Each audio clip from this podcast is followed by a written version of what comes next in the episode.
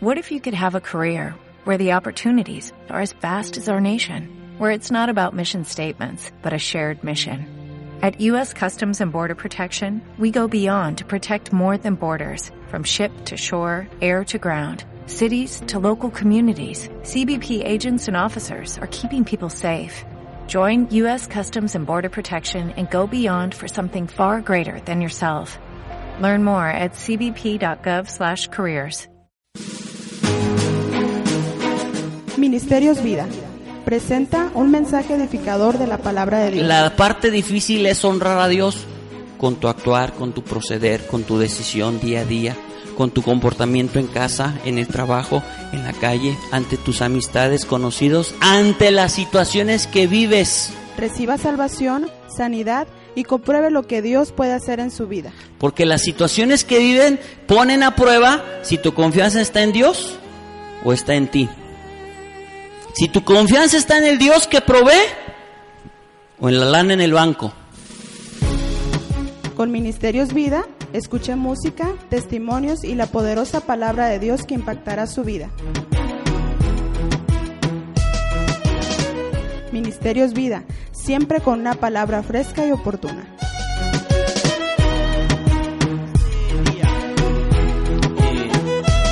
El Señor trajo una palabra que deseo compartir con cada uno de ustedes. Dice la historia universal que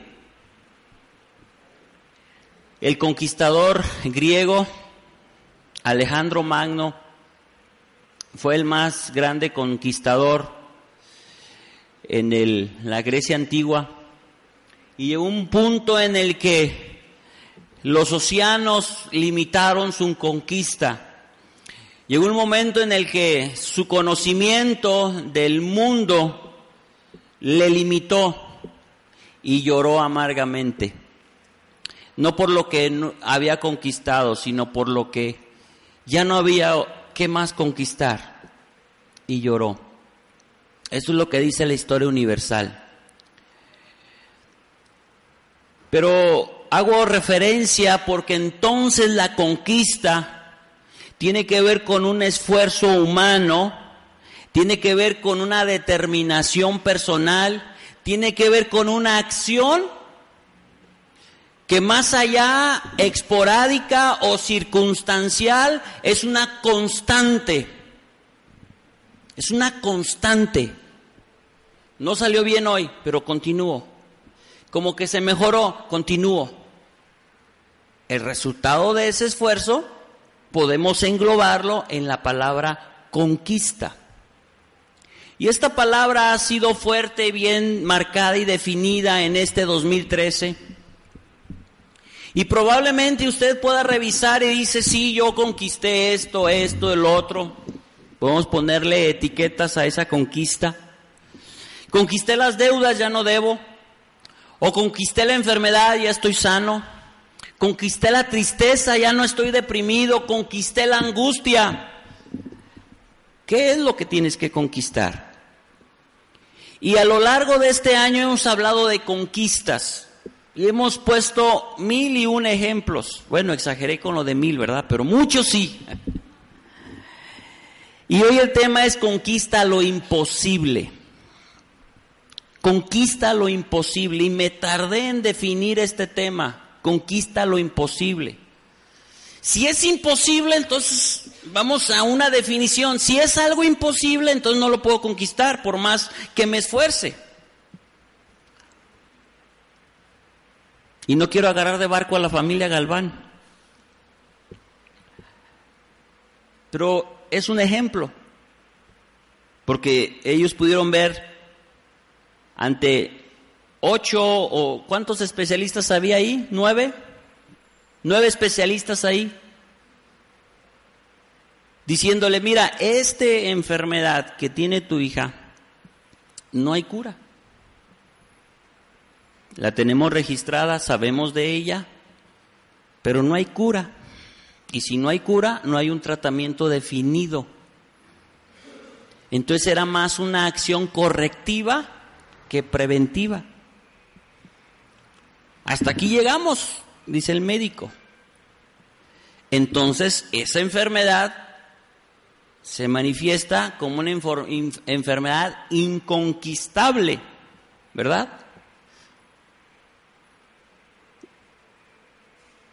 Una trabajadora social muy amable, Dios bendiga a las trabajadoras sociales, para mi gusto deben de ser cristianas todas, tener a Cristo Jesús en su corazón, porque están ahí justo en un momento tan difícil para la familia y para el mismo enfermo.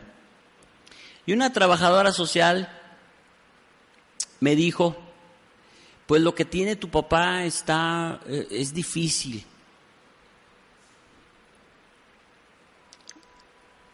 Pues lo que eh, están encontrando parece que es cáncer, parece. Te lo van diciendo así como suavecito. Es un linfoma gástrico, pero que se convirtió, parece que en una célula cancerígena. Y esa amabilidad de esa trabajadora social hace como que pases saliva y respires y trates de sobreponerte.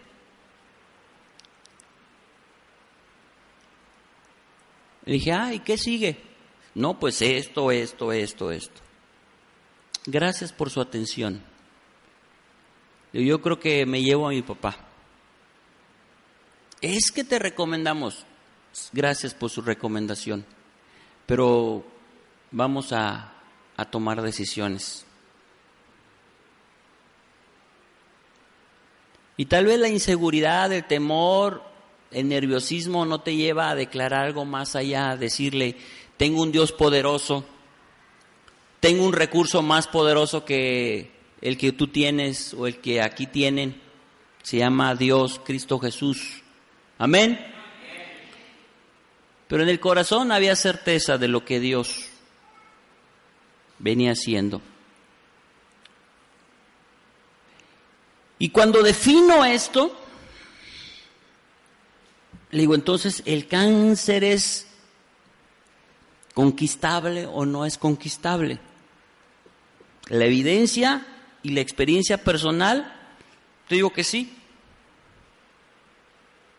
El mar de Kawasaki es conquistable, la experiencia y los resultados decimos que sí, aunque ocho especialistas, nueve especialistas digan no. ¿Cómo entonces conquistar lo imposible? y damos gracias a Dios por lo que Él hace. Amén. Porque nada hay imposible para Dios.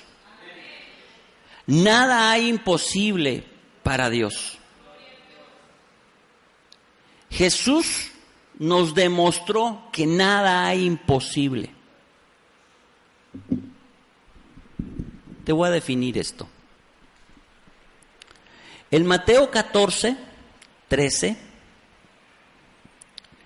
Mateo 14, 13.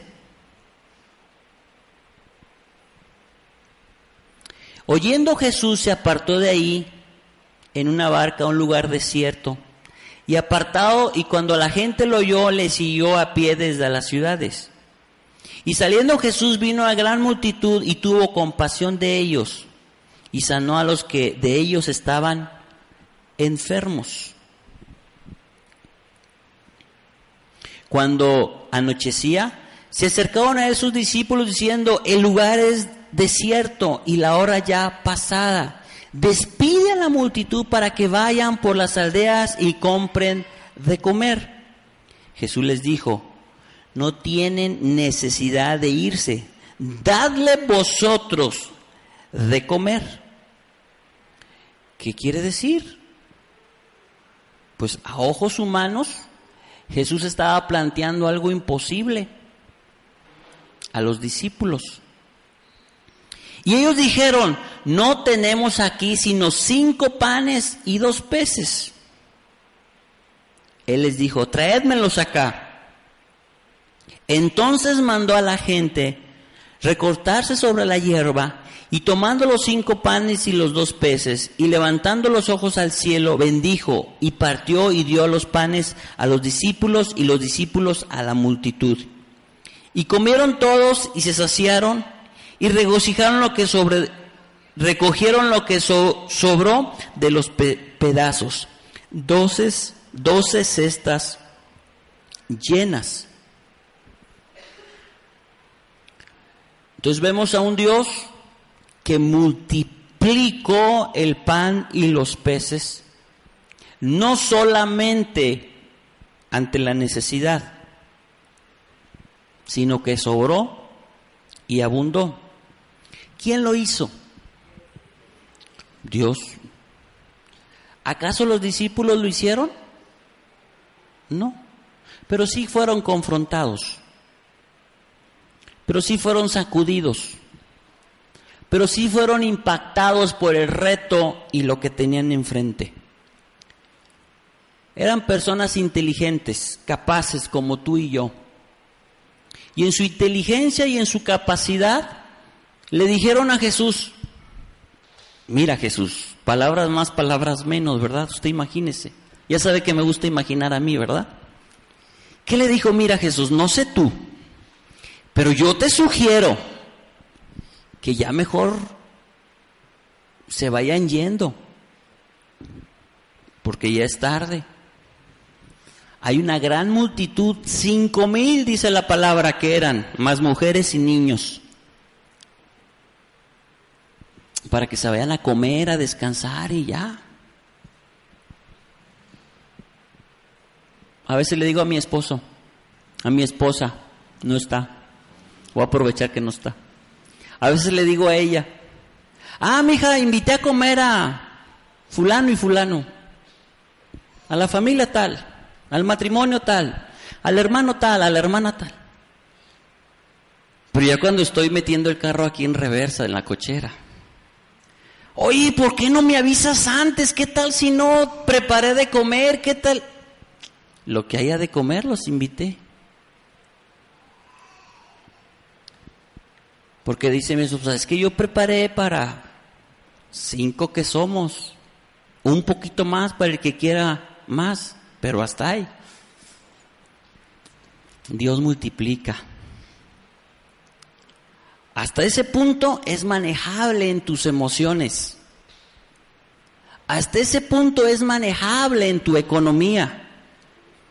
Ah, es que necesité mucha fe para, para invitar a alguien a mi casa. No, hasta cierto punto lo puedes manejar. Pues vas y traes un par de bisteces más y decía mi abuela, échale más agua a los frijoles y vámonos recio.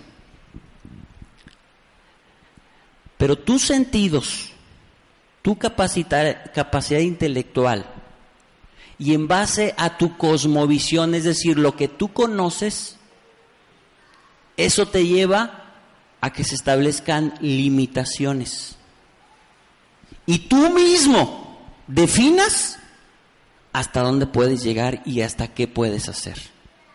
¿Sí o no? Hasta aquí llego yo. Hasta aquí hago yo. Y constantemente nos vemos, nos enfrentamos a esa situación. Porque cuando estamos ante una consejería, cuando estamos visitando a un enfermo, a una situación difícil, quisiésemos decir una palabra que traiga certeza al corazón, que traiga esa chispa, ese combustible que necesitamos en ese momento para continuar. Pero aquí es donde tu capacidad se limita, hasta ahí llega. Y es donde entra lo ilimitado de Dios.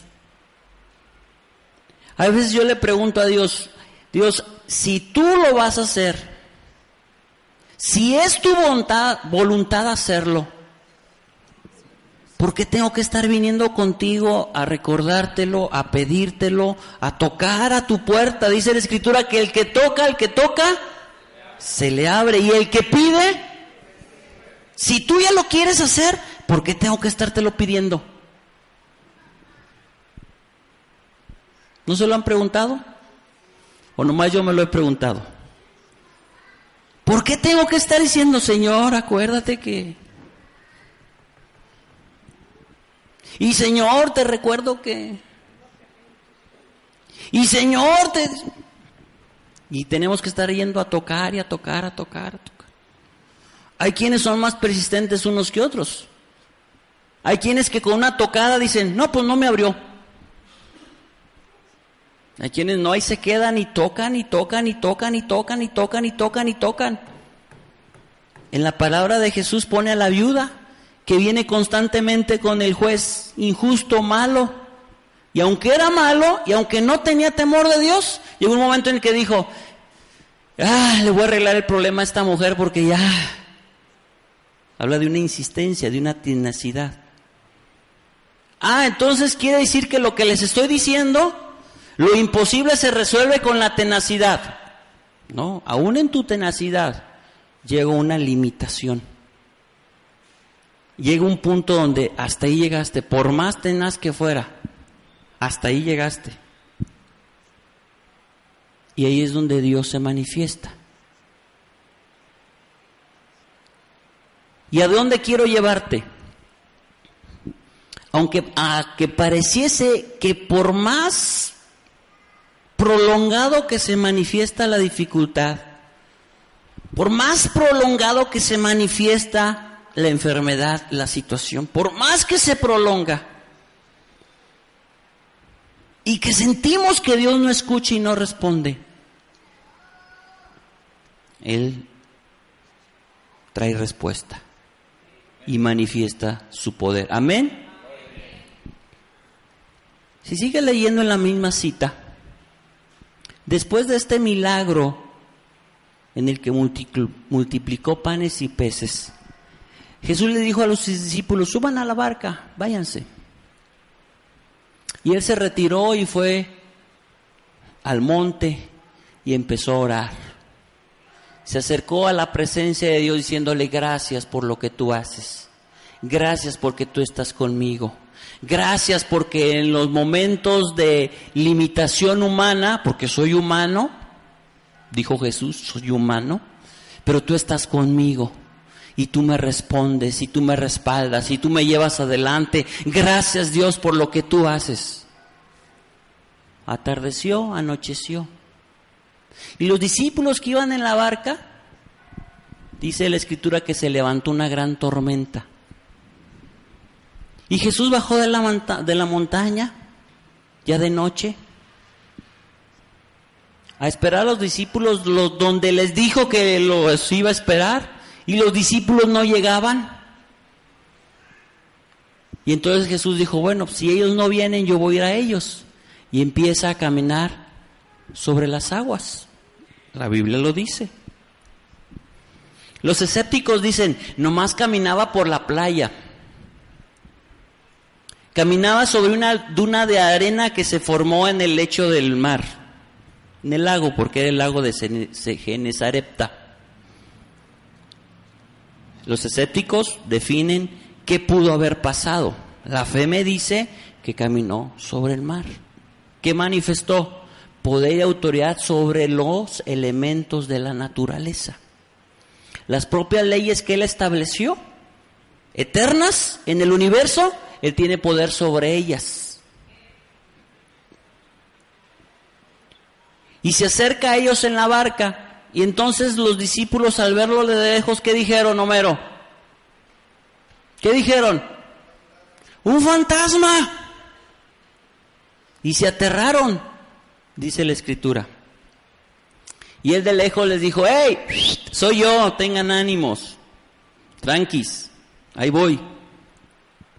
Y el más arrojado, Pedro, dijo, si eres tú que yo vaya a ti, ándale, ven. Estoy usando mis palabras, ¿verdad? Pero puede ir a la escritura y lo dice. Si no dice así, me dice. Y Pedro empieza a caminar sobre las aguas. Aquí en este punto, que un hombre lo haga, un hombre llamado Jesús. Ah, bueno, es que es el Hijo de Dios. Lo hizo porque Él es el Hijo de Dios. Como Hijo de Dios, Él tiene poder y Él lo puede hacer. Pero que un segundo hombre lo haya hecho, un hombre llamado Pedro, ¿qué te dice? Conclusión, si Él lo puede hacer, yo lo puedo hacer. ¿Sí o no? Si cualquier hombre lo puede hacer, cualquier hombre lo puede repetir. ¿Sí o no? Pero ya me viera yo en el Sir Palace de Las Vegas, en la piscina, anunciándole a todos, vean que voy a caminar sobre el agua. No, porque no opera voluntad humana. Por increíble que esto se manifestó, tenía un propósito. Y este propósito en lo absoluto es para que ustedes saliendo de aquí vaya y agarre un, un tour a Chapala y diga voy a cruzar el lago caminando. Es más, hasta corriendo para llegar más rápido. Hay un propósito de Dios. En la manifestación sobrenatural de Dios hay un propósito. Nada es circunstancial, nada es consecuencias ilógicas, nada es aplicable a lo lógico de la mente humana o a lo ilógico de la mente humana. Dios lo hace. Pero les recuerdo que Dios estaba formando un carácter en los discípulos y estaba trabajando en la fe de ellos. Y ahora a través de la escritura trabaja en la fe de nosotros, en la convicción, en la seguridad. Quiere decir que entonces Él formó a esos discípulos en su carácter como, como tal, como discípulos, pero ahora lo está formando en nosotros. Y usted sigue leyendo en el mismo capítulo y después de que rescata a Pedro, lo sube a la barca y se van de regreso y llegan a la orilla. Los vecinos se dieron cuenta que Jesús había llegado a la playa y corrieron la voz y lo siguieron a donde estaba. Y dice literal que trajeron los enfermos para que se compadeciera de ellos, para que les diera ánimo, para que les dijeran, de seguro, de seguro, de seguro, estarás conmigo en el paraíso. Si no te sana, al menos tienes la entrada al paraíso. No, literalmente dice que fueron, ¿qué fueron? Vamos a ver la cita en la pantalla.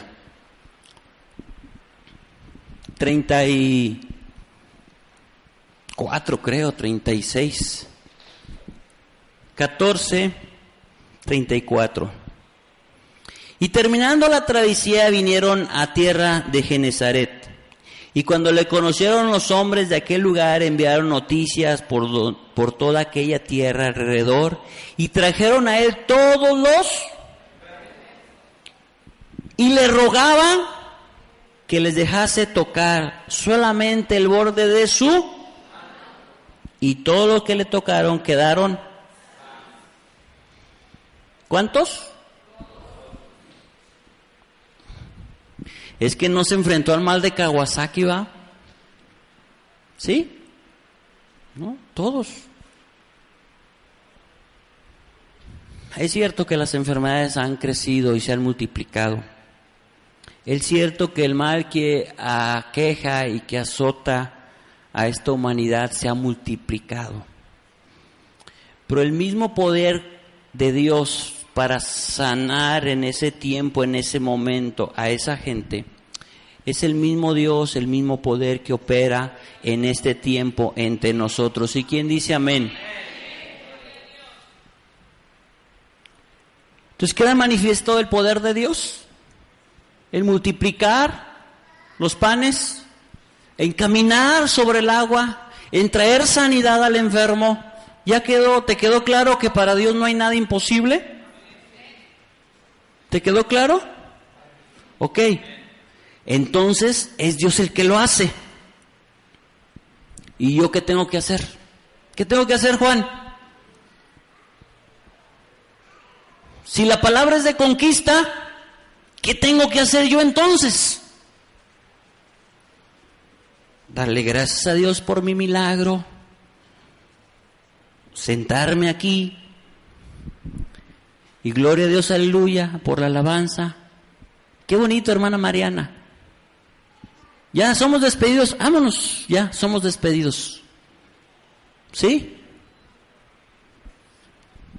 Mira, para llegar a este tema tuve que definir algunas situaciones personales. Para poder llegar a esta conclusión que me llevó a este mensaje, tuve que avanzar en unos asuntos personales y que hoy comparto contigo. Tú tienes una capacidad limitada, tanto tú como yo. Y hay cosas que puedes hacer y cosas que no puedes hacer. Y Dios nunca te va a pedir que hagas algo en lo cual no te capacitó y te dio la habilidad para hacerlo. Pero revisa. Y en su mayoría tiene que ver con situaciones que están aquí. Y situaciones que tienen, están aquí. Para que no hagas lo que Dios te pide, te manda, te instruye que hagas. Y ante ese mandato y ante esa instrucción, tú antes de decir sí yo hago y yo voy, empiezas a argumentar y empiezas a poner peros y empiezas a poner limitaciones y empiezas a vertir toda tu frustración, todo tu temor y toda tu inseguridad. Todos llegamos a manifestar en un dado momento inseguridad, temor. No te aflijas, todos. La pastora también, también. Por el hecho de que somos humanos. Y es una condición humana. Pero entonces, ¿cuándo va a cambiar, esto? ¿En ti o en mí? Va a cambiar cuando entonces estemos dispuestos a obedecer. Cuando entonces estemos dispuestos a creer. Cuando entonces estemos dispuestos a avanzar en lo que el Señor, en esa dirección que el Señor nos está guiando. La escritura dice que Él tiene toda la autoridad. Él mismo dijo, toda la autoridad me es dada en el cielo y en la tierra. Por tanto, por tanto, tiene un significado de para esto. Aún la autoridad dada para Jesús, dada a Jesús por el Padre, tiene un propósito. Tú eres mi hijo, mi único hijo, te quiero mucho, tenga esta autoridad, por el hecho de que es mi hijo. ¿Sí?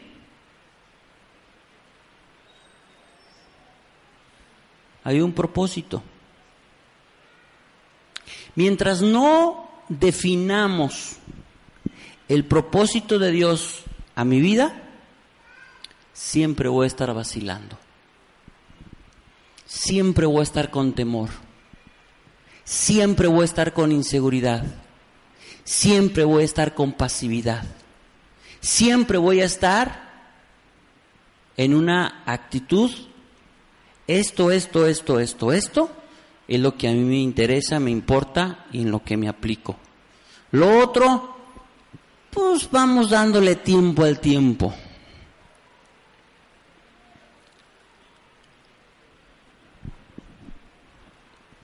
La realidad, hermano, es que todos nosotros tenemos un propósito de Dios. Es decir, Dios tiene un propósito definido para ti y para mí. que yo lo tenga más definido que tú, hablando en el ámbito espiritual. Que hay cosas que estuvieron a mi favor, pero tiene, Dios tiene un propósito para ti. Y yo lo escuché mucho tiempo esto, ahora te voy a hablar de mí, no para exaltarme yo, sino para que tal vez tú estás en este proceso y lo puedas llegar a entender. Cuando yo era un niño, bien vestido, bien portado, muy bonito, un ejemplo de chamaco, y estaba sentado en una de esas bancas, yo escuchaba hombres y mujeres que visitaban la iglesia y que ya van diciendo, yo me perdí en las drogas, en el alcohol, hice y deshice, y trafiqué, y fue, y maté, y secuestré, y me metieron a la cárcel, y Dios me sacó, y estoy aquí para decirte y hablarte de un, Dios poderoso. Y todos decían, amén, gloria a Dios, aleluya. Y dice, ah, caray, como que hay que ser malo para que Dios lo atienda a uno. Y yo decía, ¿y yo de qué voy a testificar? Mano José, ¿de qué iba yo a testificar? Ay, hermanos, quiero testificar que anoche cené cereal con, con leche. Galletas de animalito. O sea, ¿qué voy a testificar? ¿Qué voy a testificar? Entonces yo dije, bueno, significa entonces que tengo que ir y vivir y hacer y deshacer para entonces tener algo de qué testificar. Porque entonces la cosmovisión de un niño era, esos son a los que Dios usa.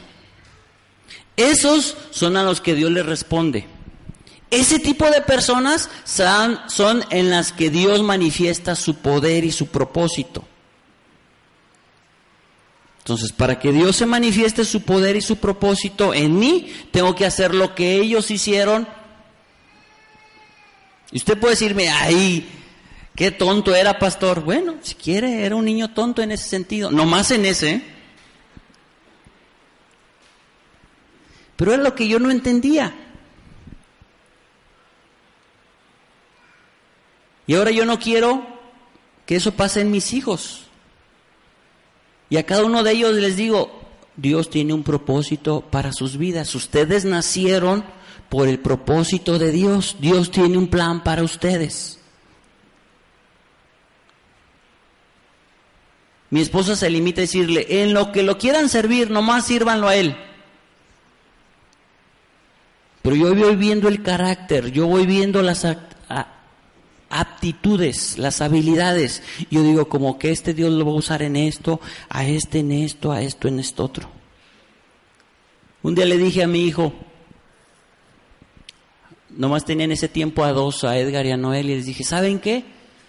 Yo desearía, mi deseo de padre es, un día yo organizar todo, una gran campaña, para que ustedes estén ahí predicando, y compartiendo y orando por los enfermos, imponiendo las manos. Yo les estaba hablando de esta manera.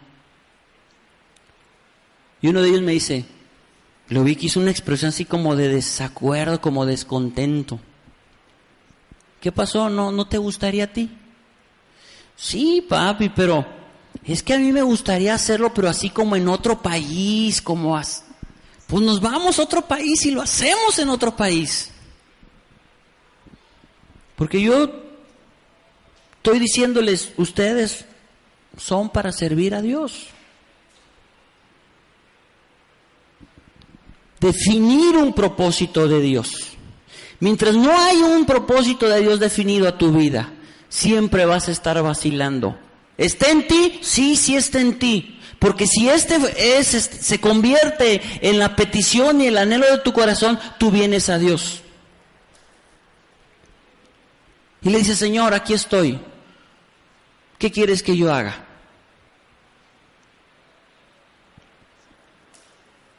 Un día me dice Roberto, Roberto te voy a balconear. Un día dice Roberto, ay, este, Noel, pero es que yo no siento, ni yo, pues como que no me gustaría ser pastor. ¿Quién te dijo que ibas a ser pastor? ¿Dios te dijo, yo te llamo a ser pastor? No. ¿Yo te estoy diciendo que vas a ser pastor? No. Entonces, ¿por qué dices que no te gustaría ser pastor? No, bueno, es que yo siento que... Ah, tú sientes. ¿Le has preguntado a Dios qué quieres que yo haga? Bueno, así, así, así, no. Ok, no le has preguntado, no. Ok, pero ¿qué has hecho? Pues he testificado, ¿qué más has hecho? Pues le he hablado al güero, le he hablado a Ramón, le he hablado al Titanic, le he hablado a Vero, le he hablado... Síguelo haciendo. Quiere decir que hay una disposición, un deseo de hacerlo. ese espíritu arde para que lo hagas. Pero no voy a ser pastor. Pues no está en mí. Pregúntale a Dios. Y tal vez tú le has preguntado a Dios, y tal vez Dios te ha dicho, y tal vez estés de acuerdo, o tal vez no estés de acuerdo, y tal vez tengas definido, o tal vez no lo tengas. Pero la verdad es que hay un propósito de Dios para tu vida.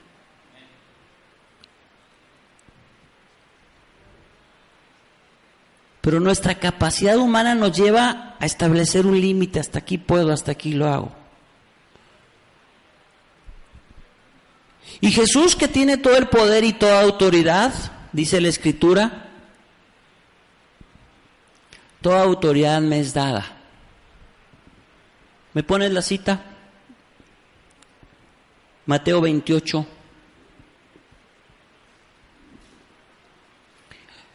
28, déjeme ver si me acuerdo.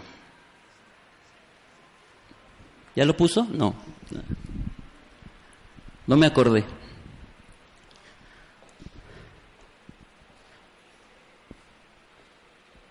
Veintiocho, dieciocho. Dudé sobre el dieciocho. Mateo veintiocho, dieciocho. Porque no basta decir, aquí dice. Lea conmigo. Y llegando Jesús les habló diciendo, toda potestad me es dada en el cielo y en la... ¿Quién lo dijo? ¿En dónde? En el cielo, donde está su Padre, y en la tierra, donde no gobierna su Padre. En el cielo donde está su padre. Vinieron los discípulos y dijeron, Jesús, enséñanos a orar. Padre nuestro que estás en los cielos, santificado sea tu nombre. Vénganos tu reino. Hágase tu voluntad en la tierra como en el cielo. Si ya se hace la voluntad del Padre en la tierra, ¿Para qué se tenía que orar? En petición. ¿Qué significa? ¿Qué quiere decir? Que no se hace la voluntad del Padre en la tierra. ¿O sí?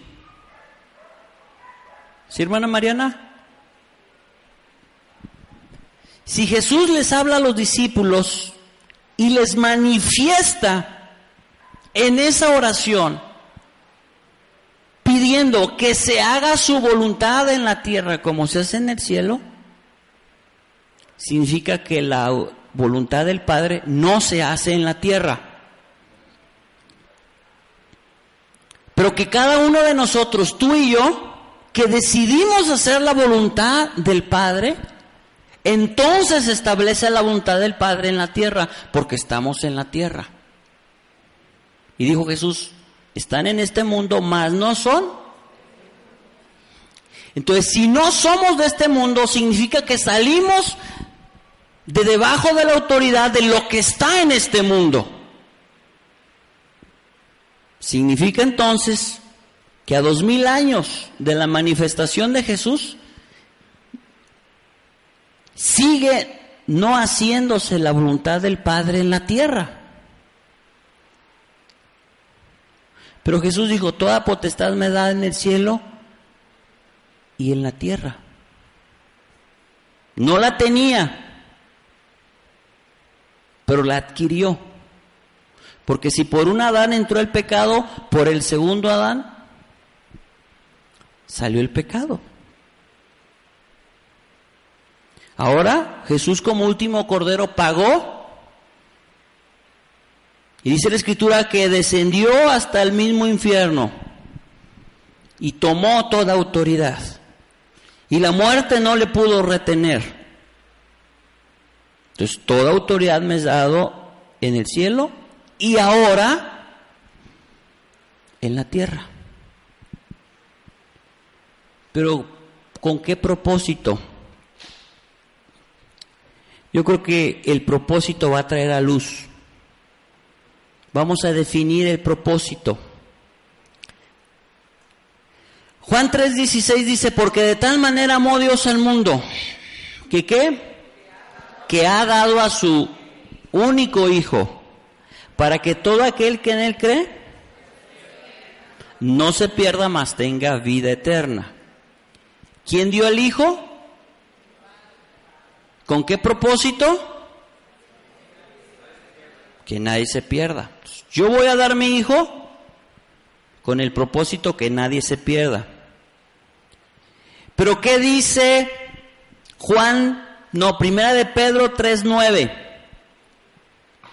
Primera de Pedro 3.9.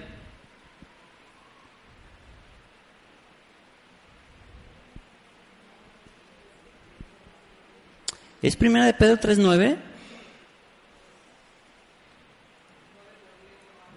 Entonces está mal primera de Pedro 3.9. Es decir, la cita, no lo que dice. Porque en mi Biblia dice diferente. No, no se crea. Quiere decir que anoté la cita mal. Porque hasta la subrayé. 3.8. No. Primera de Pedro Espérenme, espérenme, espérenme. No se me vayan.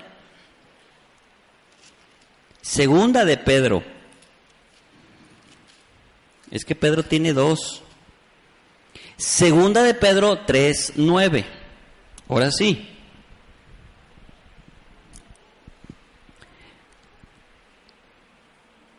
El Señor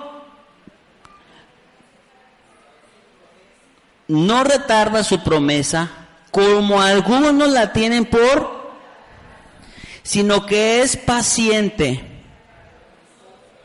para con nosotros, no queriendo que ninguno... Juan 3:16 dice, para que todo aquel que en él crea no se pierda. No quiere que nadie se pierda. Y segunda de Pedro dice que para que ninguno perezca. Si Juan 3:16 te revela algo de la voluntad del Padre, segunda de Pedro 3:19 le da el clavo. El Señor no resta, retarda su promesa según algunos la tienen por tardanza sino que es paciente para con nosotros, no queriendo que ninguno perezca, sino que todos procedan al...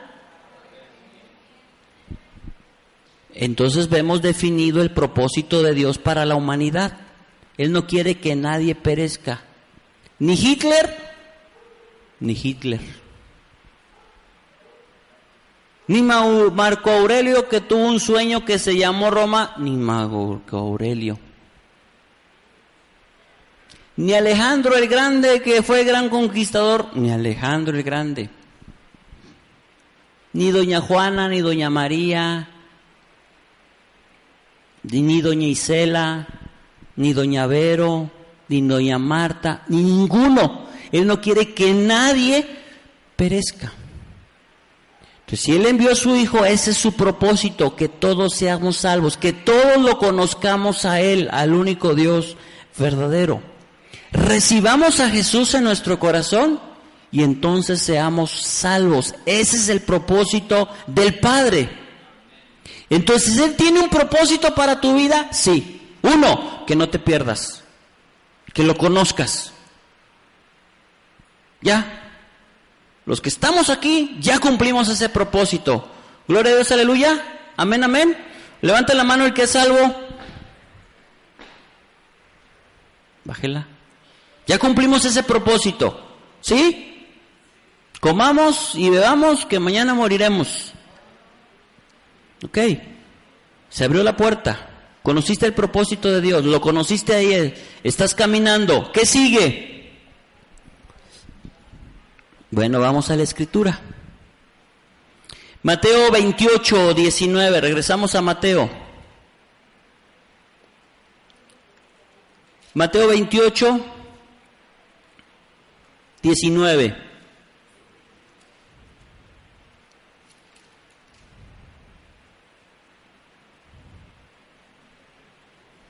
En la versión que está en pantalla dice, entonces mandó a la gente... No, no, no, no, no, no, no. Mateo 28.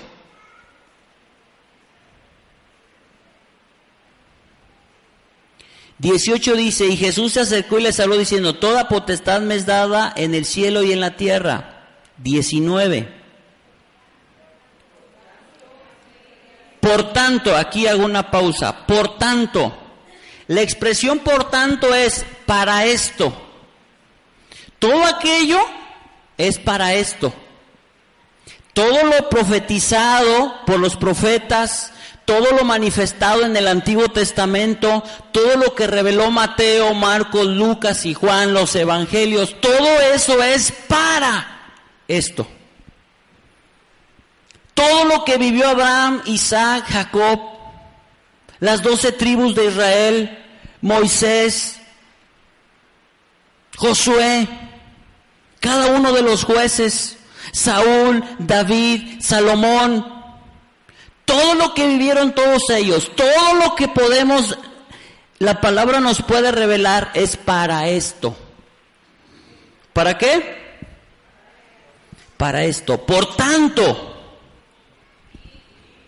y, y en la versión de la pantalla dice, y doctrinar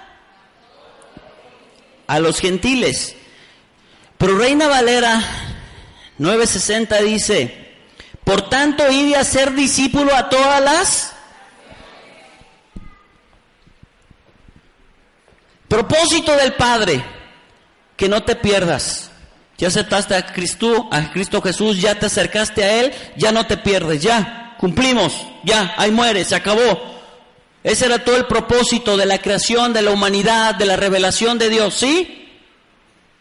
El siguiente propósito es que el que está a tu lado, tu vecino, tu conocido, tu familiar, el de enfrente, el que alguna vez en tu vida llegarás a conocer, ese que tampoco se pierda. Que tampoco se pierda. Pero dice el Padre, yo ya hice lo mío. Yo ya di a mi hijo. Yo ya cumplí cada una de las cosas de las que hablé, prometí. Y dijo Jesús, yo ya vine, ya obedecí. Comprometido con el Padre vine y caminé en obediencia. Y aún en el momento más difícil dije, no se haga mi voluntad, sino la tuya. Y cuando llegué a la cruz, en medio de todo lo que viví, aún ahí declaré, perdónalos a estos que me acusan, perdónalos a los que fueron indiferentes, perdónalos, aún en los que su ignorancia creyeron que hicieron bien conmigo, perdónalos, aquellos que aún a pesar de lo que yo estoy haciendo, no me aceptan, no me reciben, perdónalos, dijo Jesús. Y bajé la tumba. Y fui al mismo infierno. Y tomé toda la autoridad y me manifesté a ustedes. Y yo que tengo toda la autoridad, en el cielo y en la tierra. Ahora, yo que tengo toda la autoridad, se las doy a ustedes con este propósito. Que vayan y hagan discípulos y prediquen el Evangelio y enseñen lo que yo les enseñé a ustedes. Parece imposible. ¿Sí o no? Parece imposible. Aquí lo he dicho. Y cada que lo repito, manifiesto más mi incredulidad en la que vivía.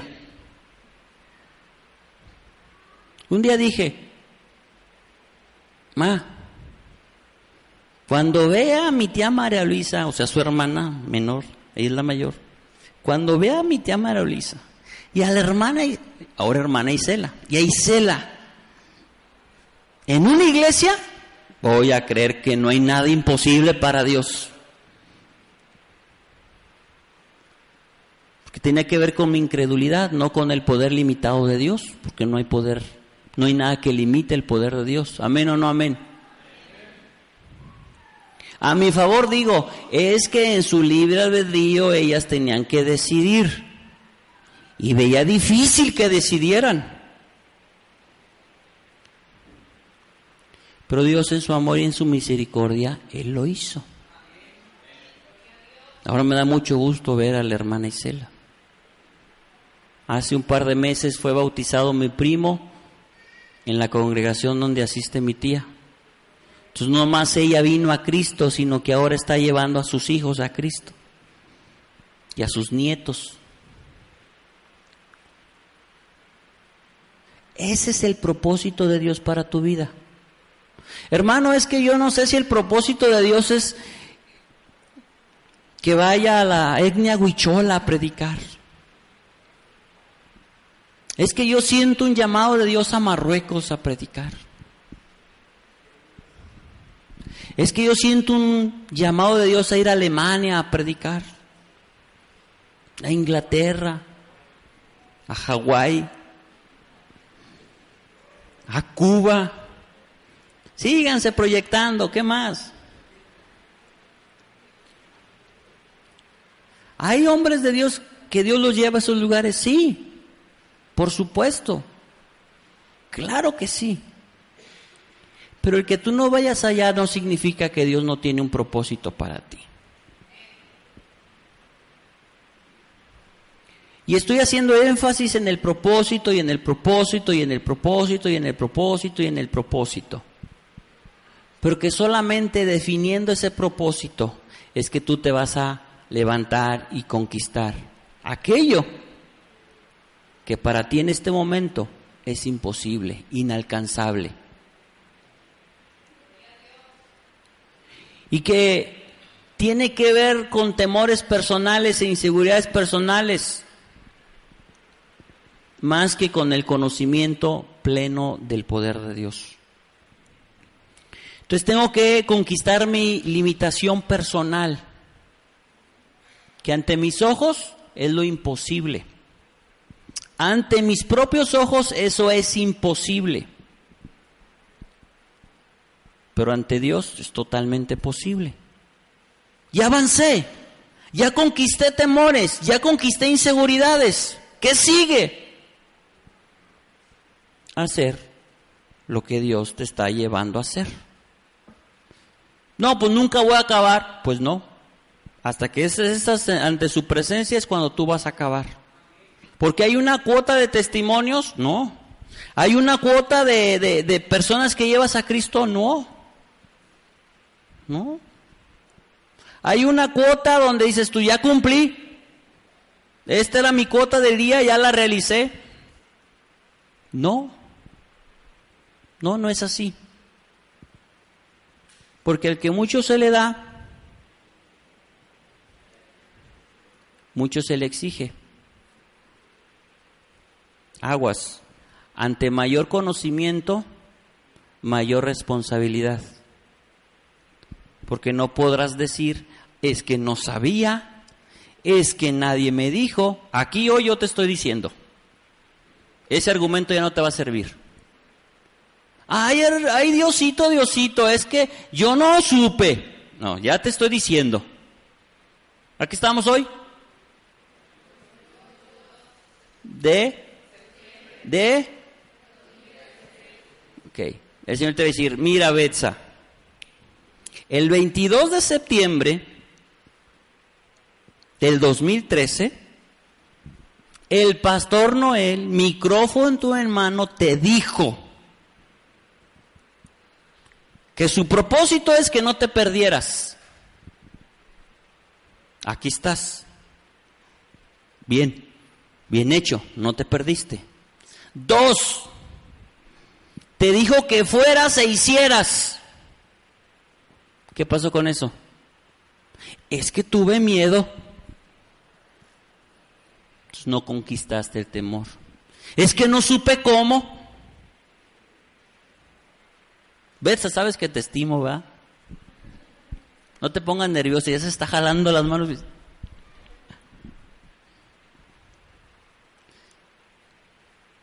Porque entonces no podemos atribuir yo no sabía. Yo no entendía. Yo no conocí. Conocer el propósito de Dios me va a llevar a conquistar aquello que justo en este momento me parece inconquistable. Pero que Él ya conquistó y si Él ya lo hizo, yo lo puedo conquistar. El entender en mi corazón que soy un hijo de Dios y que mientras no permita que el pecado se interponga, yo tengo acceso para con el Padre. Que yo hablo y Él me escucha. Que yo le pido y Él me da. Que yo le hablo y Él me contesta. Que yo invoco su presencia y su presencia está. Alguien me decía, fui a la cárcel de, a la cárcel de visita y alguien me preguntó, oiga pastor, ¿usted cree que la presencia de Dios está en la cárcel?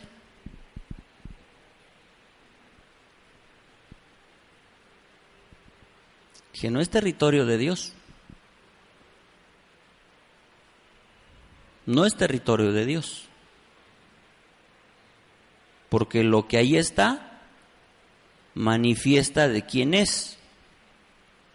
Pero dice la escritura que donde estén dos o tres reunidos en su nombre, Él ahí está. No es tierra santa, no es tierra dedicada a Dios. Esta, donde usted está parado, sentado, es tierra dedicada a Dios. ¿Entiende la diferencia? Esta es tierra dedicada a Dios. La cárcel no es dedicada a Dios pero no quiere decir que Él no se manifieste ahí. Usted, en su corazón, es tierra dedicada a Dios. Y usted, que es tierra dedicada a Dios, manifiesta en donde no es territorio manifestado o dedicado a Dios, manifiesta la voluntad y el propósito de Dios. ¿Es fácil honrar a Dios? A través de los dones. Me voy a desviar un poquito, pero nada más, les prometo que nada más tantito. Es fácil honrar a Dios a través de los dones. ¿Por qué es fácil? Porque son de Él, porque Él los da. Ahora voy a a tomar la vida de la hermana Marta y la vida de la hermana Vero, que estuvieron acá y compartieron la palabra que el Señor les mostró, les reveló. Lo voy a clarificar por quien lo necesite. Quien ya lo sabe, no hay bronca, ¿verdad? Como dicen los chavos. Viene la palabra de Dios, viene la revelación del Espíritu Santo en lenguas. Lenguas no humanas, lenguas celestiales. Y viene la palabra en lenguas, lengua que ni tú ni yo entendemos. Pero junto con la palabra en lenguas viene el don de interpretación, de discernimiento, que es don del Espíritu Santo.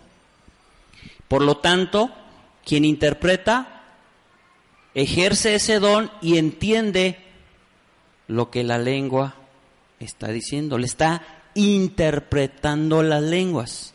Así como hay intérpretes de inglés, japonés, chino, alemán, hay una interpretación de lenguas, no a voluntad humana, bajo la alianza y dirección del Espíritu Santo, el Espíritu de Dios. El ejercer el don, el hacer esa instrucción que viene de Dios, ¿honramos a Dios al hacerlo? Sí. Lo honramos. Pero te digo, eso es fácil. Lo vemos nosotros difícil, en nuestra humanidad vemos eso difícil, pero esa es la parte fácil, porque viene de Él, porque Él lo da, Él está diciendo, te lo doy para que lo uses así. Y lo vas a usar cuando yo te diga que lo uses. Y yo voy a poner la palabra que tú vas a dar. Esa parte es la parte fácil.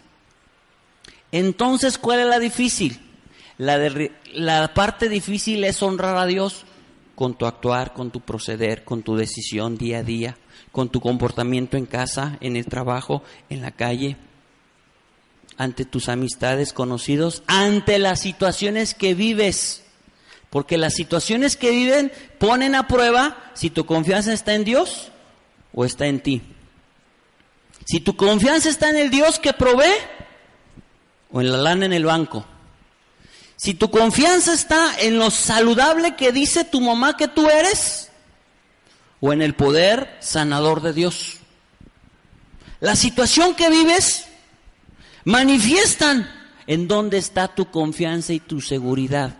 Quiere decir que las situaciones que viven confrontan tu vida, así es. Y se convierte en una prueba para tu vida espiritual, así es. ¿Y cuál es el propósito de que eso venga? Que tú seas formado en el carácter de Cristo y hagas lo que Cristo te pidió que hicieras. Póngase usted de pie. ¿De qué se trata esto entonces?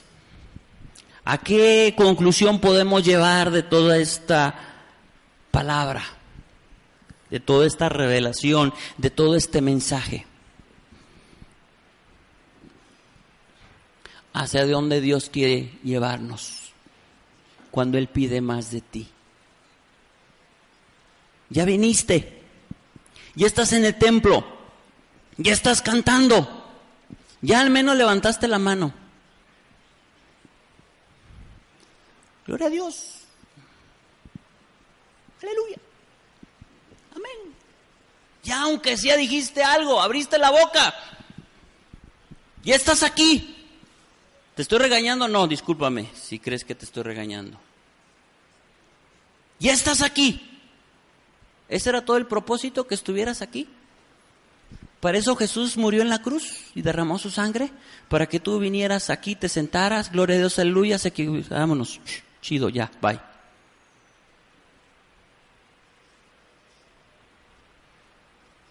¿No habrá algo más? ¿No, algo, ¿No habrá algo más que eso? Voy a mi trabajo, trabajo, me pagan, me gasto la lana, vivo lo mejor que puedo, lo disfruto y el domingo, ah, el domingo, no, pues es de ir al templo. ¿Eso es todo? ¿Esa es toda la vida? Nacer, crecer, reproducir y morir, ¿eso es todo? Ah, no, acumular riqueza, para mí para los míos. Sí, porque la Biblia dice que no debemos deber nada a nadie y que debo ser productivo y que se debe multiplicar lo que Él me da en bendición. ¿Eso es todo? ¿Eso es todo? Sí, que no me falte nada en mi casa, a mí, a los míos. Eso es todo. Para eso murió Cristo Jesús en la cruz. Para que no te faltara nada. Vete a ser profesionista, hacer lo que otros atrás de mí no hicieron y demostrar que sí se puede. ¿Eso es todo?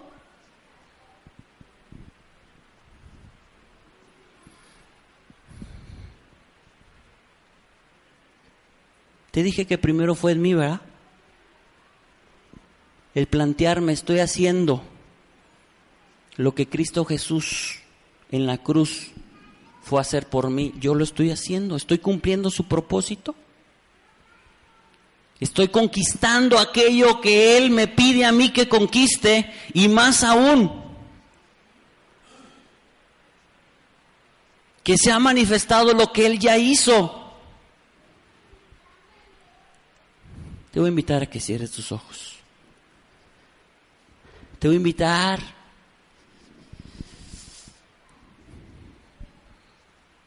Solo dile, revélame, aquí estoy.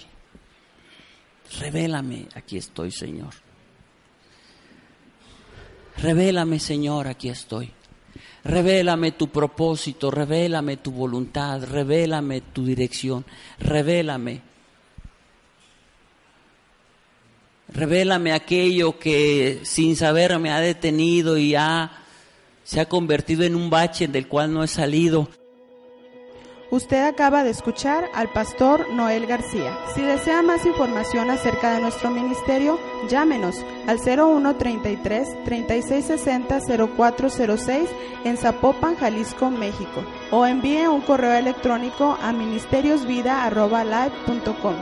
Nuestra oración es que pueda recibir bendición al escuchar la palabra de Dios.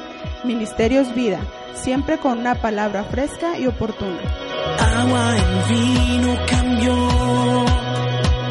los ojos del ciego abrió, no hay nadie como tú, no hay como tú. Brillas en la oscuridad, del polvo nos levantarás, no hay nadie